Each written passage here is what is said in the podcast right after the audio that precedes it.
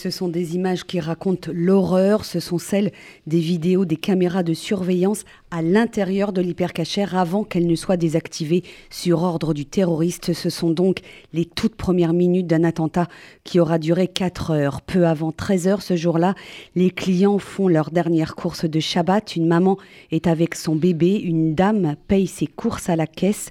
Johan Cohen, 20 ans, kippa blanche sur la tête, range les caddies. Koulibaly entre, le pas assuré. Armé d'une kalachnikov, il tire immédiatement sur le jeune homme qui tombe. Touché à la joue, il est encore en vie, assis par terre le long du mur. Sans hâte, le terroriste pose son sac de sport, il en sort une deuxième arme et tire à nouveau sur Johan Cohen. Puis arrive Michel Saada, 64 ans. La caissière Zari Siboni tente de le prévenir, mais Koulibaly l'abat, puis le tire par les bras à l'intérieur du magasin entre les caisses.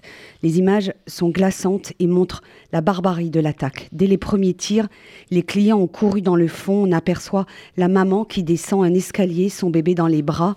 Dans les allées de l'hypercachère, tout est figé. Certains se sont jetés au sol. Seul un père de famille, Philippe Braham, est debout. Le terroriste l'attrape violemment par son manteau, puis le tout, le tue, pardon, à bout portant. Yoav Attab, 22 ans, apparaît à l'image. Il saisit l'une des armes laissées à terre, mais l'arme s'enraye. Koulibaly le vise, le tue, puis lui donne un coup de pied au visage. Yoav Attab est la quatrième victime de l'attentat de l'hypercachère, toutes assassinées parce qu'elles étaient juives. Alors, euh, Laurent, ces images sont d'une rare euh, violence. Euh, de quelle manière la, salle a réagi? Et puis, la question qu'on se pose aussi, c'est pourquoi ces images n'avaient-elles pas été diffusées en première instance il y a deux ans? Ah, Le président de la Cour d'assises spéciale a en fait répondu à une demande de plusieurs avocats des parties civiles. Très peu d'anciennes victimes ont accepté de témoigner pour ce procès en appel Trop difficile pour les autres de raconter une nouvelle fois ces moments tragiques. Le président a donc jugé nécessaire de les visionner pour permettre à la Cour de prendre l'entière mesure de la violence et de l'inhumanité de cet attentat.